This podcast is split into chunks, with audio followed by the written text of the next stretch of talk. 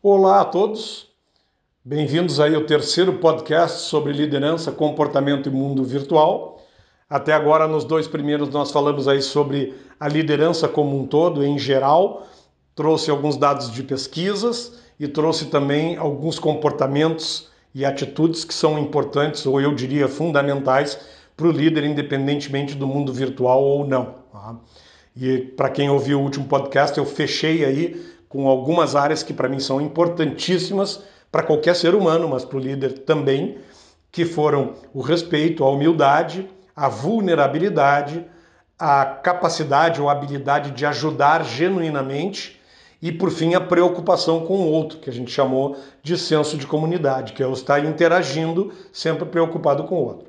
Hoje nós vamos fazer um, um shift aí, vamos falar sobre como é que esse negócio começa a se dar no mundo virtual. Eu queria começar a gente convidando vocês para pensarem comigo, porque todo mundo fala em virtual, agora o mundo vai ser totalmente virtual, aí daqui a pouco a gente fala em remoto, daqui a pouco a gente fala em home office. Então vamos, vamos separar aí algumas coisas. Né? Primeiro, o aspecto do remoto. Nós, nós, eu conversando com o Tiago Petreca, que é um dos facilitadores do Senex, ele levantou um, uma questão bem importante. Né? Nós sempre fomos remotos a alguma coisa mesmo quando a gente estava puramente no presencial, é, a gente era remoto. Né? Quando eu estava no trabalho, eu era remoto à minha casa. Quando eu estava na minha casa, eu era remoto ao trabalho. Então, o trabalho remoto, ele trata do trabalho que eu faço longe de alguma coisa. Você pega, empresas que têm várias filiais. É um trabalho remoto, porque se tu está longe da tua matriz, por exemplo, tu está remoto à matriz. Agora, quem está na matriz está remota àquela unidade. Bom, então esse é o primeiro ponto importante. Quando a gente vem para o virtual, bom, o virtual pode ocorrer junto com o remoto, porque pode estar remotamente localizado em algum outro lugar e ter um relacionamento virtual. O que quer dizer isso? Uma webinar via aí uma plataforma dessas de webinário tu pode estar falando pelo áudio, né? O telefone é virtual, na verdade, porque tu não estás no presencial. O próprio WhatsApp por voz é virtual. Né? A gente, claro, está conectando muito mais esse virtual e vamos falar daqui para frente a essa a esse aspecto da gente não se encontrar presencialmente. Né?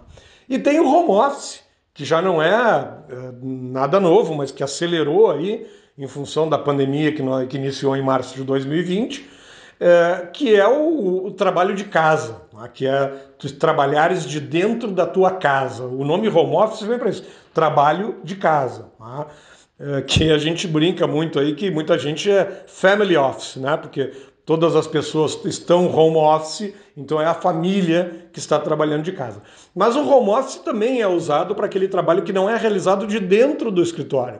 Muita gente uh, trabalha de dentro de coworkings, de, até de cafés e etc. E por fim, não vamos esquecer que continua e não vai desaparecer, apesar de muita gente falar, o trabalho presencial, né? ou a relação presencial, que neste momento que a gente está falando agora, nós estamos em agosto de 2020, por conta da pandemia da, da, da Covid-19, a gente não está ativo no presencial, mas ele vai retornar com certeza. Assim como em algum momento ele pode também voltar a sair. Muito bem. Partindo então desses remoto, virtual, home office, presencial, o que a gente vai conversar agora é sobre o relacionamento virtual, ou seja, é a interação que a gente passa a ter como líderes com os nossos colaboradores e também como seres humanos em geral, né? não só líderes, e como é que, que olhar a gente tem que dar para isso a partir da perspectiva do que a gente já conversou. Primeiro ponto importante, e eu queria que vocês guardassem aí, é o seguinte: não dá simplesmente para nós digitalizarmos o presencial. O que, que eu quero dizer com isso? Todas aquelas competências, atitudes e comportamentos que a gente falou, não dá simplesmente para fazer um de para. Da mesma forma que eu usava ou aplicava no presencial, eu vou passar a aplicar no, no virtual. Então, esse é um primeiro ponto, guardem isso, não dá para simplesmente digitalizar o presencial. Agora, quando a gente vem para o virtual, e eu sempre ressalto no presencial também, é, eu quero trazer algumas coisas importantes que foram descobertas aí de estudos que eu fiz que tratam da neurociência do comportamento. Vocês sabem que a neurociência é uma ciência que não é nova, apesar de muita gente dizer, olha, tem uma ciência nova aí, que é, que é estudo do cérebro, ela não é nova, ela é muito antiga, mas as descobertas da neurociência são muito recentes. Então a gente precisa é, quando a gente faz esse shift para o virtual, a gente precisa entender algumas coisas importantes e também, é, vamos dizer assim, aprender o que está sendo descoberto aí nesse mundo da neurociência do comportamento. Então eu vou compartilhar algumas coisas com vocês. Essa é uma área que está cada vez avançando mais, descobrindo mais coisas, mas uh, a gente não consegue hoje ter uma informação consolidada do mundo virtual. Né? Se vocês procurarem um livro que fala sobre o mundo virtual e tal, não tem nada ainda sobre isso. O que tem são teses científicas, são estudos uh, de doutorado, estudos científicos aí no mundo inteiro, principalmente Estados Unidos e Europa, tem muita coisa no Brasil, que podem nos ajudar a navegar nesse mundo virtual. Bom, vamos lá. A UCLA, ou UCLA, uh, fez um estudo do hipocampo nos cérebros porque, porque o cérebro é uma área que é diretamente envolvida com Alzheimer, com infarto, desculpa, o cérebro não, o hipocampo no cérebro, né? É envolvida com Alzheimer, com infarto, com depressão, com esquizofrenia, com epilepsia. E eles fizeram um estudo, então eles estavam estudando essa área, o hipocampo, e, e, e inclusive fizeram uma divulgação, foi em 2014, no Journal Nature Neuroscience, ou o jornal, o jornal da Neurociência Natural. Né? Primeiro ponto, então, acho que para falar sobre essa descoberta, é que o, o hipocampo tem um, um papel fundamental em gerar novas memórias e criar mapas mentais para nós no espaço, o que a gente chama de mapas cognitivos. Né? Então, quando a gente entra numa sala, por exemplo, o cérebro automaticamente ele computa distâncias entre os objetos, ele, ele sente o cheiro, ele ouve os sons e todo esse mapa cognitivo, esse mapa mental, ajuda ele, então através do hipocampo, a criar essas novas memórias. Né?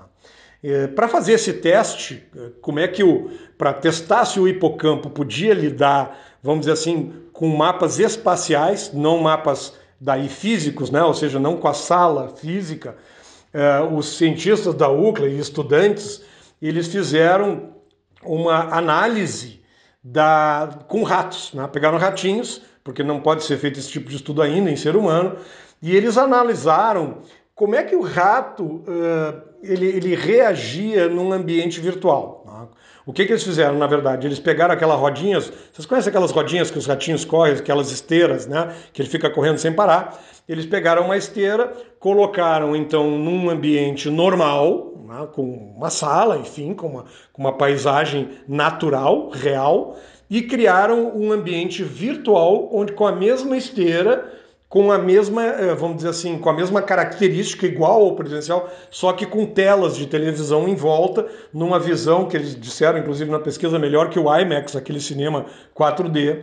E aí eles mediram, através do MRI e de outras coisas, como é que o cérebro reagia nesse espaço virtual. E é interessante porque o que eles queriam ver era qual era a reação sem do cérebro, sem ter a habilidade de som, de cheiro, de mapa, né? Uh, como, é que ele faz, como é que ele reagiria nesse mundo virtual. Né? Então eles mediram no presencial e no, no, no, mundo virtual. Bom, primeiro resultado é que o padrão neural, a, a ação neural do hipocampo, ela é totalmente diferente quando a gente está no mundo, ou quando os ratinhos, né, no caso, estavam no mundo virtual e no mundo real. Depois, o que eles descobriram é o seguinte: no mundo virtual, uh, o ratinho, quando estava correndo lá no mundo virtual, ele, ele começou a agir randomicamente. O hipocampo, os neurônios do hipocampo começaram a agir randomicamente, como se eles não soubessem onde estavam, como se eles não soubessem onde o rato estava. Eles estavam quase que perdidos e colocaram o foco em contar os passos do, do rato, ao invés de fazer, por exemplo, um mapa cognitivo. Tá? Além disso, mais da metade dos neurônios dos ratinhos que estavam no ambiente virtual foi desligada, provavelmente até pelo, pelo cérebro ter se perdido. A conclusão, vamos dizer assim, dessa pesquisa é que os padrões neurais do presencial e do virtual são totalmente diferentes. Bom, essa para mim é a, é a, conclusão mais importante, né? A gente não pode, quando eu digo não dá para digitalizar o presencial, é isso. os padrões, então, dos nossos neurônios quando a gente está no presencial e no virtual são diferentes. Uma outra descoberta que eles fizeram é que o cérebro ele cria padrões neurais muito complexos usando o que ele chama de ritmos, né, que são usados para o aprendizado e para a memória. A gente não consegue enxergar isso, os neurocientistas sendo que é quase impossível e inimaginável como é que a gente identifica, mas o cérebro cria esses padrões complexos através de duas coisas: ritmo e intensidade. E aí eles conseguiram eh, medir que no mundo virtual a linguagem baseada em ritmo ela tem uma estrutura similar, mas a da intensidade é totalmente corrompida nesse mundo. Então eles acreditam, os cientistas da UCLA acreditam que a gente conseguindo entender esses, como é que existe essa sincronia entre ritmo e intensidade, a gente possa, possa ajudar até a reparar a memória. Bom, eu trouxe isto porque depois eu vou trazer mais algumas pesquisas, mas eu vou encerrar agora nesse, podcast, para a gente entender a importância de começar a dar uma olhada nessa neurociência do comportamento, porque é ela que está impactando neste mundo virtual. No nosso próximo podcast, eu vou então entrar em algumas coisas mais específicas e nos efeitos que estão causando aí nesse relacionamento virtual. E se der, senão a gente vai para mais um, eu trago aí algumas alternativas interessantes que a gente pode usar no nosso dia a dia para ser mais efetivo. Até o próximo!